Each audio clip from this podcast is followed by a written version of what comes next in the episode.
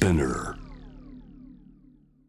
アップクロース木曜日は私堀潤がお送りしております。さて昨年11月イーロン・マスクが立ち上げた民間企業スペース X が開発した宇宙船クルードラゴンに乗って野口聡一さんが ISS 国際宇宙ステーションへ向かい12月に入るとはやぶさ2が小惑星リュウグウの石や砂を地球に持ち帰ったことが注目され双子座流星群を見ようと夜空を見上げるなど宇宙へ思いを馳せる機会が多かった年末です。ねえ。はやぶさ2もう次の任務に迎えましたからね。年明け2021年も宇宙関連で大きなトピックがあります。今年の秋頃をめどに JAXA が13年ぶりに日本人宇宙飛行士の募集を開始するというんですね。一体なぜ13年間募集は行われなかったのか。今夜は宇宙開発宇宙ビジネスの最前線をこの方に伺います。スパークスイノベーション・フォー・フューチャー株式会社のシニアバイスプレジデントで宇宙ビジネスコンサルタントの大貫美鈴さんです。こんばんは。こんばんは。よろしくお願いします。よろしくお願いします。いや大貫さんこの宇宙ビジネスコンサルタントっていう、こういう職があるんですね、自分でその当時はまだ多分あ。のなかったと思うんですけど作っちゃいました。あそうですか。もあの何をやってる人なのかが分かる分かるといいなっていうことでしえー。もう宇宙の分野に関わって長いんですよね。そうですね。逆にその宇宙の分野しかもうでできないというか分からないっていうぐらいあの宇宙の分野だけでずっとやってきてるというのが実情です。うん。あの JAXA にもいらっしゃったんですよねそうですね。数年間でしたけども。うん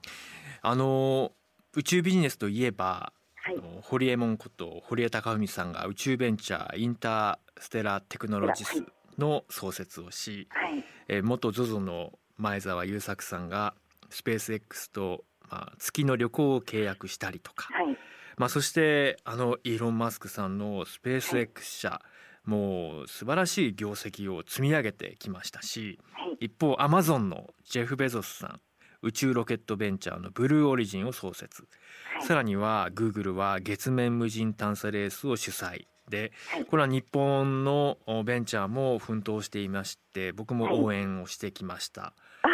ですねはい、あの、はいうさぎさんのマークのステッカーをパソコンにも貼ってました。あ また次のステージに入りましたよね、今度はね。、はいい、そうですね。や、なかなか日本も、あの、頑張ってるなと。そして、まあ、はい世界を見渡すと、さらに、もう百花繚乱。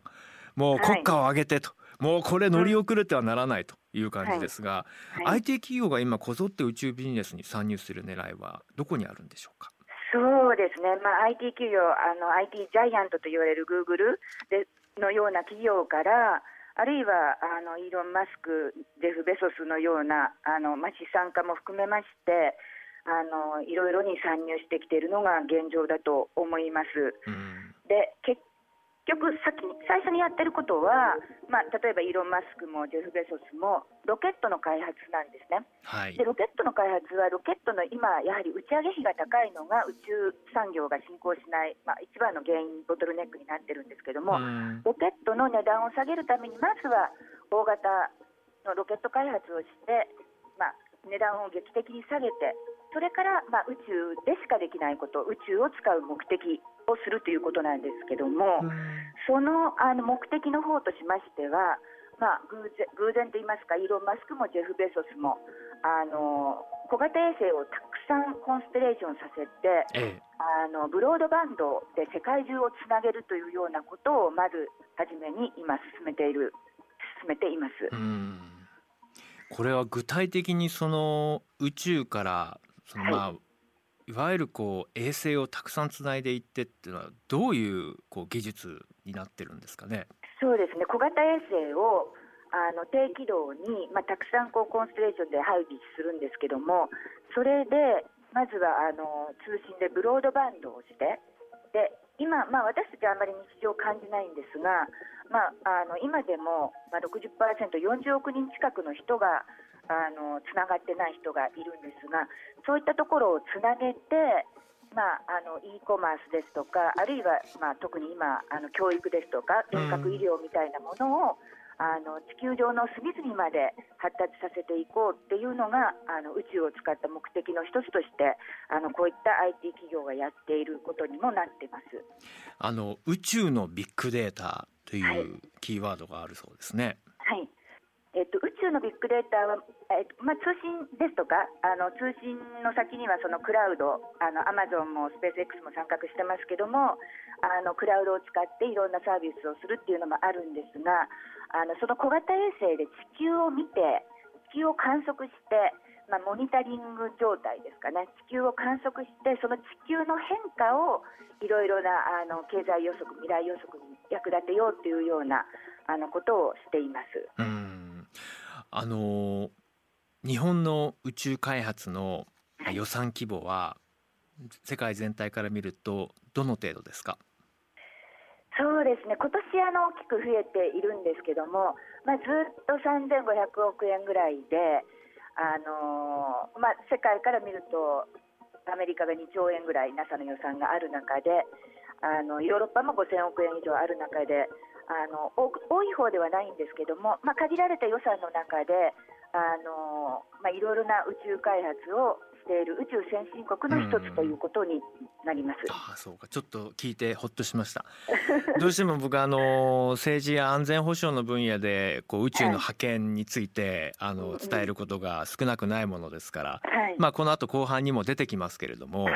やっぱりもう今じゃあ月の裏側に到達した、ああという中国。は一体何をやろうとしているのかとか、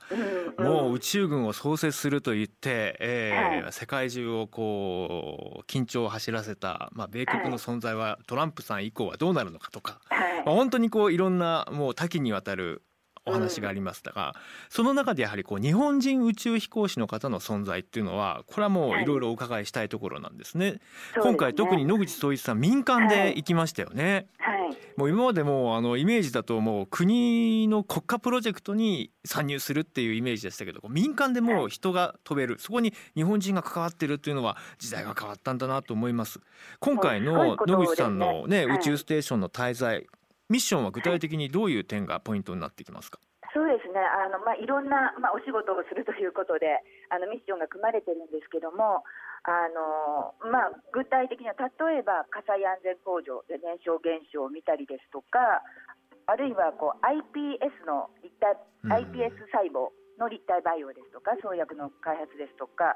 小型衛星の創出とかいろいろあるんですけども、まあ、国際宇宙ステーションも宇宙飛行士が滞在するようになって今もう20年ちょっと経ったわけであのだんだんだんだんシフトしてきてるのはエンターテインメントとか、ええ、そういう楽しみ宇宙を楽しみ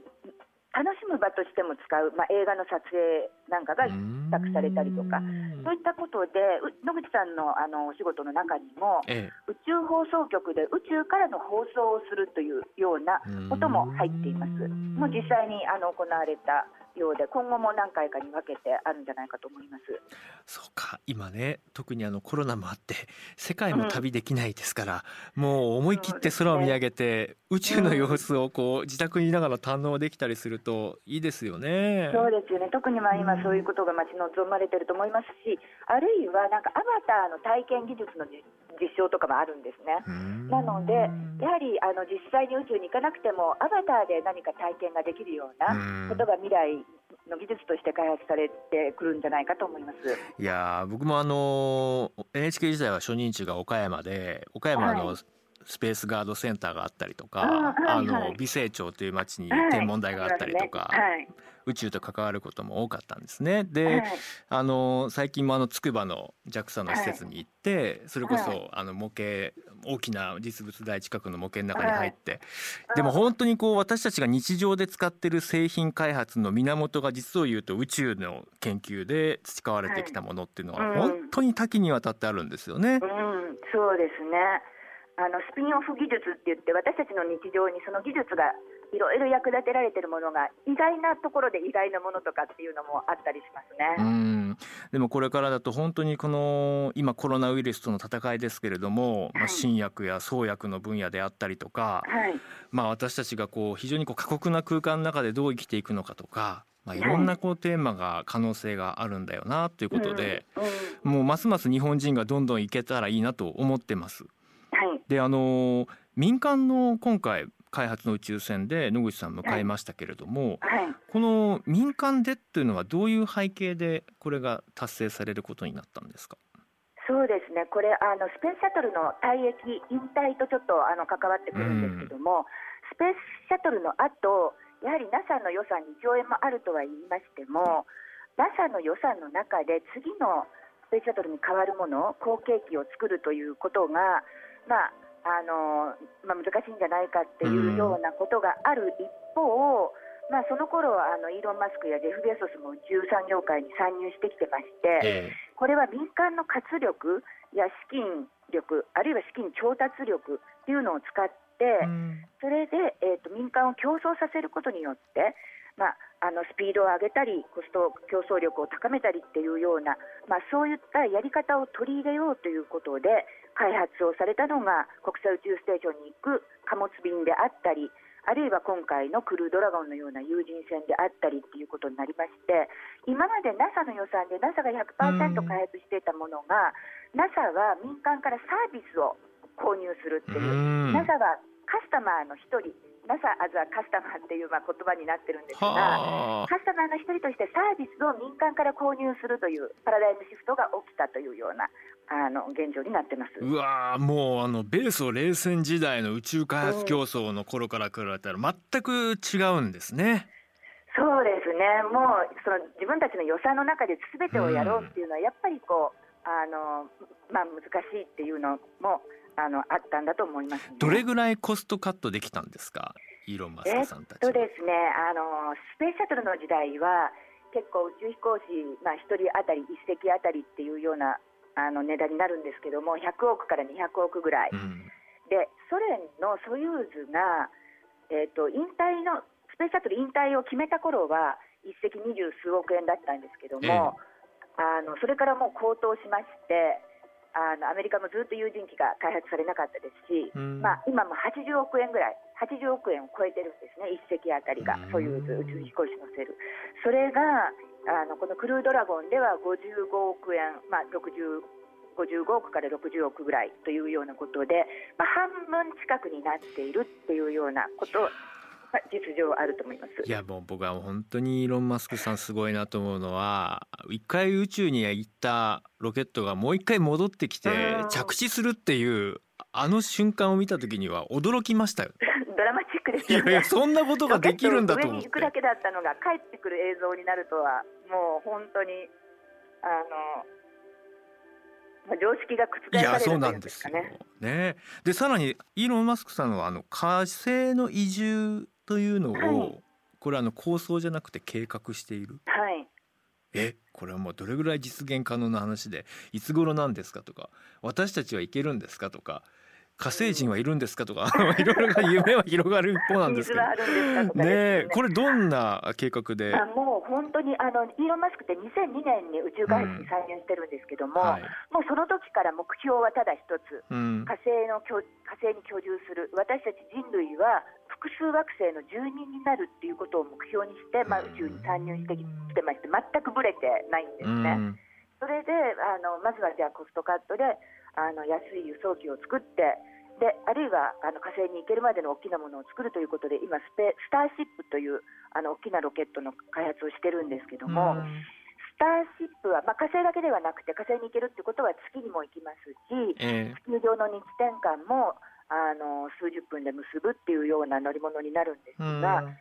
火星には2020年代にはあのもう行くっていうことであのだから青写真、まあ、構想ではなくて計画っていうことで、ええあの進めてますね。なるほど。そうかそうね。今ツイッター見てたらソユーズといえばあのうん TBS の秋山さんが。さん、はい。まあ、三雲さんと一緒にね競争してね。僕うん。見てます。懐かしいね。あとあとですねえ宇宙開発？人口爆発による食糧難や飢餓とコロナウイルスの感染拡大とどちらが悲惨か考えてよっていうのが来たんですけど、うんうん。実を言うとその宇宙から地球を見ることによって地球のコンディションや一体どこでどういう環境破壊が行われていてなのかとか先ほど少し地球のデータの話ありましたけれども、はい。実はこういう状況に対処するためにも宇宙から地球を見るっていうのは大事な点なんじゃないですか？重要ですね。あとはあの先ほどもありました通信の授業ですけれども今、例えばコロナ禍であの非接触社会に向かって、はいまあ、いるというのが、まあ、リモートだったり遠隔だったりあとは自動だったりっていうのがあると思うんですけどもそういう、まあ、リモート教育リモート医療みたいなことにも、まあ、この宇宙のインフラっていうのは役立つと思います。ちなみに、うん、ジェフ・ベゾスさんライバルですよね、うん、イロンさんの。そうですね。どうですか、ジェフ・ベゾスさんは？そうですね。あのまあやり方が宇宙に宇宙開発をやっていくやり方があの本当にこう違いますね。高対照的と言いますか。例えば、イーロン・マスクは2002年に参加しまして、ジェフ・ベゾスは2000年に2年早く実は参加してますあの参画してまして、うん、なんですけど、イーロン・マスクは最初の時から参画してからもうすぐにあの既存の規制と戦うところから始まってまして、うん、もうあのロビー活動をしたり、まあ、空軍の契約を取るために戦ったり、NASA の契約を取るために戦ったりって、まあ、いろんなことを先頭を切って、あの商業の宇宙開発の道を作ってきてるんですね。で片やあのジェフ・ベソスの方はしばらくはすごく静かにでも着々とあのすごく優れたエンジン開発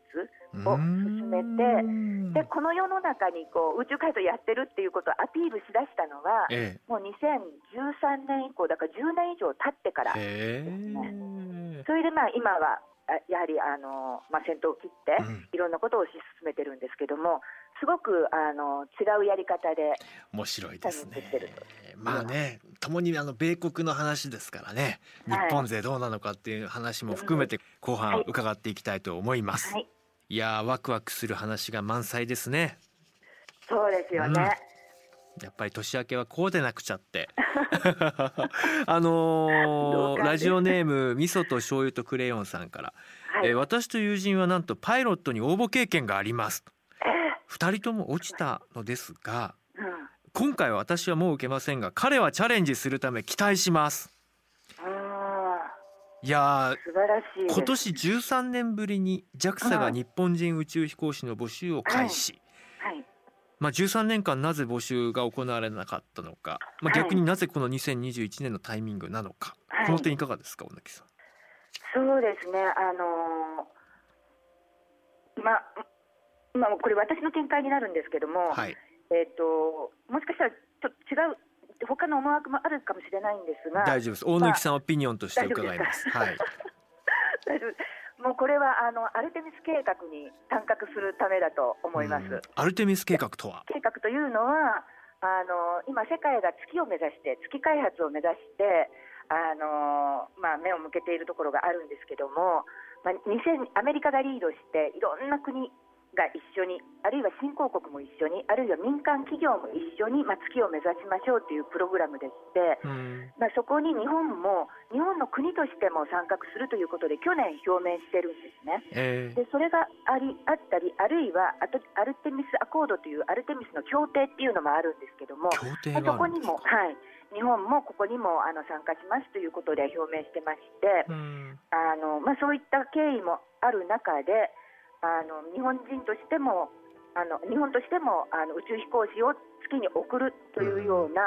あのことも表明している中で新たな、まあ、次世代に向けた宇宙飛行士の募集ということで、まあ、月面宇宙飛行士の募集と言い換えてもいい,、いいんじゃないかと思います。ええ、あの月を目指す一番の理由あの、はい、資源が眠っているとかさまざまなあの貴重な開発現場になるとかもしくは移住がとか、はい、いろんなことが言われてますけれども、はい、大貫さんこれ実際にはその月の価値っていうのは何になるのか？そしてあの今後市場規模はどうやってこう膨らんでいくのか、この見通しっていうのも常にあったりするんですか、そうですね。やはりあのまず一番最初あの開発ができるかどうかのあと人が住めるかどうかで一番最初はやはり水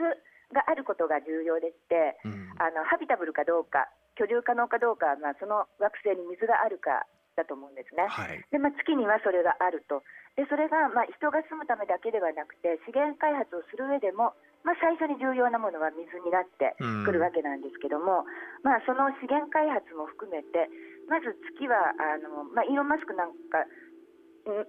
はあの火星を目指しているわけで火星に行くための、まあ、中継地点にもなるというような考え方もできると思います。まあ、地球から近くであので経済活動がまあできる。まあ、資源があったり居住ができるとなると経済活動がまずはできるっていうことが言えるんじゃないかと思いますでそこを拠点にその先を目指す例えば風を火星を目指すための、まあ、全焼あの基地のような役割も担うことができるんじゃないかと思いますあの中国の習近平さんは、はい、宇宙強国の建設っていうのを推し進めると言っていて、はい。うん、この月の開発そして火星への無人探査機の派遣、はい、これ相当力入れてますよね。そうですね。あの裏側に本当にジョーが4が降り立ってしまってでもう何回もあの夜のサバイバルをしながら、うん、まあ、ローバーが活躍していたりあるいは去年年末ってもう本当に最後の最後までいろんな宇宙のことがあったんですけども、ジョーが5、5があの行ってサンプルリターンもなんかこうまあ、成功裏にあの行ったりとかっていうので中国は計画をもう着々と成功させてきているっていうのはすごく印象的なところだと思います。うん、まあそれだけにまあいわゆるまあ、うんまあ、西側と言ったらいいんですかね、うん、私たちの国であり、まあ、そうした、まあ、欧米とのアライアンスっていうのが、まあ、どうなっていくのか。そこには人が関わってなきゃいけないし技術が関わっていないといけないし、これは今正念場なのかなと。しかもまあ宇宙をね、まあ、テーマにそんなに覇権争いの話を本当はしとくないですけども実際にはもうそういう状況が始まってますもんね。そうですね、だから中国はそのアルテミスアコードですとか、ええ、アルテミスにももちろんあの参加はしてないんですね。あるいはその月だけではなくて、今年から中国のあの商業あ商業ではない宇宙ステーションも打ち上がります。えーコアモジュールが、まあ、今年打ち上げ開始で2022年までに完成いろいろこうドッキングさせて完成するんですけども、まあ、そういった意味で月だけではなくて低軌道もあの、まあ、中国の拠点ができるような年になってきますね。あの宇宙飛行士を、まあ、その日本人の宇宙飛行士を宇宙に送り出す意義というのは改めてそういう意味で言うとどこにありますか？そうですね。やはりあの、まあ、月開発に参加するって言いましてもいろんな参加の仕方があると思うんですけども、うん、やはり宇宙飛行士もあの送るっていうことをはっきり表明しているということは、まあ、お客さんとして参加するのではなくてあのパートナーとして、うん、あの日本もちゃんと得意分野を出して、ね。えー、パートナーとして参加するという、まあ、決意の表れでもあると思います。これからのねいろいろなこう貿易協定これまではね自由貿易協定というのはあくまでも地球上の地上の国家間の貿易の協定でしたけれども、今度はねその宇宙っていう本来のこうまさに公共スペースを使っての協定作りを一体どうしていくのかなんていうのはやっぱりこう関わってこそ見えてくるところあるでしょうしね。そうですね。うんまあ、アメリカはあのそれを指したアルテミス・アコードという協定で、ええ、そのガバナンスのその原則みたいなものを作って、まあ、始めてるわけなんですけども、まあ、資源の取引をどうしていくですとか、まあ、そういったことがあの、まあ、始まってくる、まあ、一番最初の一歩ですねあのちなみにですねあのやはり世界の宇宙の計画の予算で見るとトップはアメリカなんですよね。はいそうですね、世界の半分近く、まあ、40何パーセントがアメリカのあの宇宙を使った軍事の予算も入れて、まあ、それぐらいあります。ああなるほどね。こう、うん、商業開発だけじゃなくて軍事も含めて。はい。あの政府の予算が大体全世界の政府の予算いろいろな政府予算を持っているところを足すと8兆円ぐらいあるんですけども、はい、その40数パーセントは、まあ、アメリカの政府予算になりますね。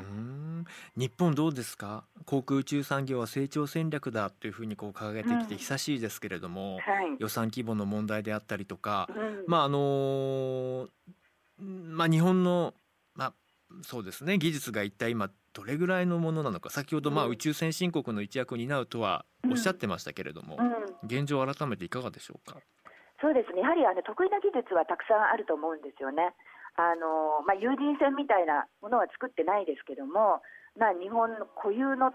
あとは日本が得意なっていう部分は、まあ、バッテリーであったりもういろんなあの技術分野でロボットであったりあのあると思います。でそれらを、まあ、インテグレーションして何かしていくっていうのは今で言ったら民間の宇宙ベンチャー企業はそれぞれの技術をあの、まあ、ビジネスとして使えるものとして実装させてそれであのいろんなあの宇宙ビジネスを進める進めているっていうことで、まあ、宇宙ベンチャーなんかがそういった意味ではあの活躍しているところにもなっていると思います。なるほど。最後にぜひもう少し具体的なあのイメージの枠お話もお伺いしたいんですが、うん、まあ、こんなところから始めても立派な宇宙ビジネスベンチャーだよというような分野サービスなどがあればぜひ教えてください。そうですね。あの日本の特色としまして宇宙ベンチャーの数自体はまだ世界に比べてそんなに多くないんですよね、えー、今、世界3000社ぐらいがある中で日本はまだ100社にも、まあ、満たないような形なんですけどもでも世界の中ですごくプレゼンスあの大きな存在感があるのは、まあ、それぞれのあの宇宙の分野でを、まあ、リードするような活動をしているっていうところが一つ言えると思います。その中には例えばあの宇宙エンタメエンターテインメントみたいな事業をしていたりあるいはあの商社宇宙商社みたいなあの事業をしていたりあるいは宇宙のお掃除屋さんのような、あの宇宙をきれいにする。今、宇宙デブリってすごいもう、まあ、問題になってるんですけどもそう、ね,、ん、そういう宇宙のお掃除屋さんに至るような、まあ、いろいろなあの多彩な活動をしているっていうのが特色としてあります。宇宙デブリのあの除去のサービスって具体的にはどういうことをやってるんですか？そうですね。あの大きく、まあ、3つあるんですけどもまずはデブリがどういう状況であるか監視するっていうのも一つあると思います、うん、あるいは新たに打ち上げるものがデブリにならないようにあの何かをつけてもうちゃんと軌道離脱をするようなデブリを軽減するような働きかけが一つあると思います。またこのあの宇宙ベンチャーが中心にやってますようにお掃除屋さんのベンチャーがやってますようにもう数ある今あるデブリを小型衛星を使って取りに行って、うん、でその軌道からよ避けると。ははなるほど。取りに行くってまさに本当にお掃除屋さんのあの事業をしようとしているような、まあ、ベンチャーもありまして、まあ、大きくデブリに関しては2つあ 3, 3つの領域があります、そうね。いやもう本当にこのデブリの存在もあの巧みに利用されてしまうと他国の衛星であったりとか他国のそうしたまあ私たちも今 GPS の恩恵に扱って久しいですけれども宇宙から補足されているデータ情報によって私たちの生活が成り立っていると言っても過言ではないですからこういうところがこう破壊されたり妨害されたりするとこれも大きな問題ですしまあそういうこうきちんと見守ってくれているサービス日本の企業やってるって面白いですね、うん、そうですねただこのデブリ除去のあのサービスする技術はやはりそういった技術と紙一重ですね。そうね。あのロボットで何か除去するっていうことは、逆に恣意的に利用すればどっかに、そう競争がそこでもあるんでしょうね。そうですね。他の衛星にこう悪さをするっていうのと紙一重になっちゃいますので、まああのそういった問題も含みながら。ええあの最後に一つ一つだけ伺いたいこういう宇宙の状況って今日お話ゆっくり伺えたので、はい、総論的に伺いましたけどもっと知りたいなとか日頃からウォッチしておきたいなと思う方々はどうすればい。いですか、はいそうですね。あのいろんな宇宙の情報 JAXA の,、あのウェブページがすごく充実してましてあるいはいろんなイベントもされてるんですよね。なのであのそういったところでこうカレンダーをウォッチしてみたり、まあ、ブックマークしてみたりあるいは今、民間でもいろんなイベントをやってますのでまあ検索してみたら出てくるんじゃないでしょうか。わ、かりました。ありがとうございます。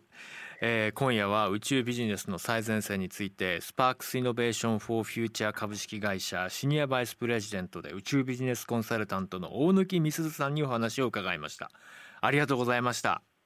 どうもありがとうございましたジャーナリストの堀潤ですあのー、冒頭はね香港の話から始まってで後半アップクロースの時間に、まあ、宇宙の話をして、まあ、宇宙をテーマにした非常にこう明るい未来のお話ではあるんですけれども、まあ、ちょくちょくあのお話ししましたけどもやはりこう中国のね存在っていうのは宇宙でのあの覇権をもう広げようと着々と準備を進めていてそうしたこう私たちこう足元の状況にこう目を奪われている中次のインフラ作りっていうのが進んでいるんだっていうことも皆さんに知っておいていただきたいなと思ってます。ぜひまあこれはもうアメリカの動きもそうですし中国の動きもそうですしまあ虎視眈々とあのロシアもさまざまなことを工作しております。うんそうした中の日本ですよねちなみにあの本編ではなかなか触れられなかったんですけれども宇宙飛行士どうですかリスナーの皆さんなりたいという方いらっしゃるんじゃないですか。僕だって諦めてないですよ。お動くぞこいつ。まあこれはガンダムのセリフですけれどもね。すごく冷静にうなずいて 副長の皆さんありがとうございます、えー、あの宇宙飛行士には応募条件があるんですね。であの今手元にある資料では前回2008年の資料があるんですけれども何かの参考になればと思って紹介していいですか、えー、日本人宇宙飛行士に関してはまず日本国籍を有することですと、えー、大学の自然科学系の卒業以上であること理学部工学部医学部歯学部薬学部農学部などですと、えー、さらには、えー、自然科学系分野における研究設計開発製造運用などに3年以上の実務経験があるか、うん、なお修士号取得者は1年。えー、博士号取得者は3年の実務経験とみなしますということですから。あ博士持ってるよという方はもうすでにもう実務経験ありということですね。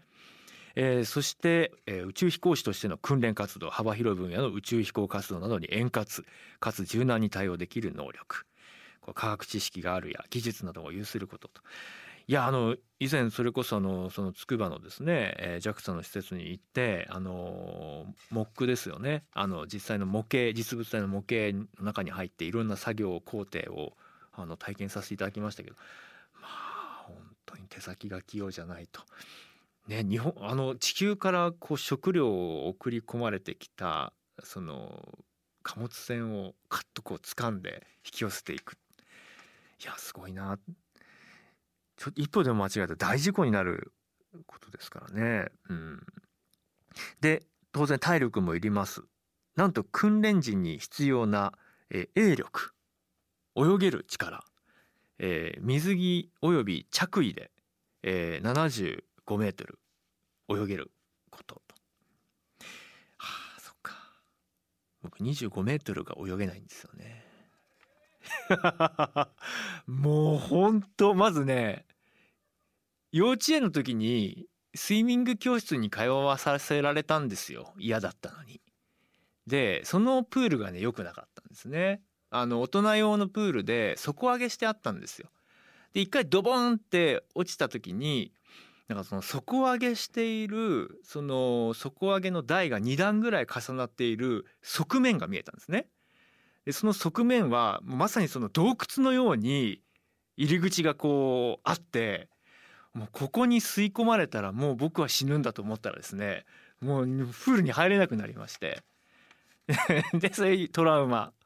で小学校の時ももう本当に憂鬱で。で中学校の時にあの夏休み自分だけ補習でどうしても10メートルぐらいで立っちゃうんですね。うん、こんな話はいらなかったですね。ま あでもうんそうか。10分間立ち泳ぎが可能であること、えー、そしてあの英語力も必要です、えー、円滑な意思の疎通が図れる英語能力、えー、そして、えー、心理学や医学、まあ、こうしたことも必要ですね、えー、なるほど。あそうか。医学的特性ってこれあの身体的なあなるほど。身長が158センチ以上190センチ以下。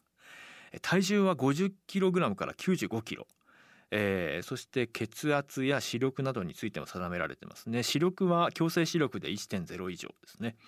えー、そしてまあ色覚や聴力に関してもあります、えー、さらには心理学的特性として協調性適応性情緒安定性など。うん。あこういうのもあるんだな。日本人の宇宙飛行士としてふさわしい教養など。美しい日本語。日本文化や国際社会異文化などへの造形。ははということでこれもちょっとあの皆さん、えー、JAXA のホームページなどで検索すると出てきます。うん、今回の要件が一体どういうものになるのかとかぜひあのー、本編でもおっしゃってましたね。大貫さんが JAXA のホームページ充実しているのでぜひ見てみてくださいということですそして宇宙の状況は、まあ、本当に悲しいかな各国の覇権争いや、えー、商業利用の開発の競争の現場になってきておりますのでぜひ皆さん注目をしてみてください。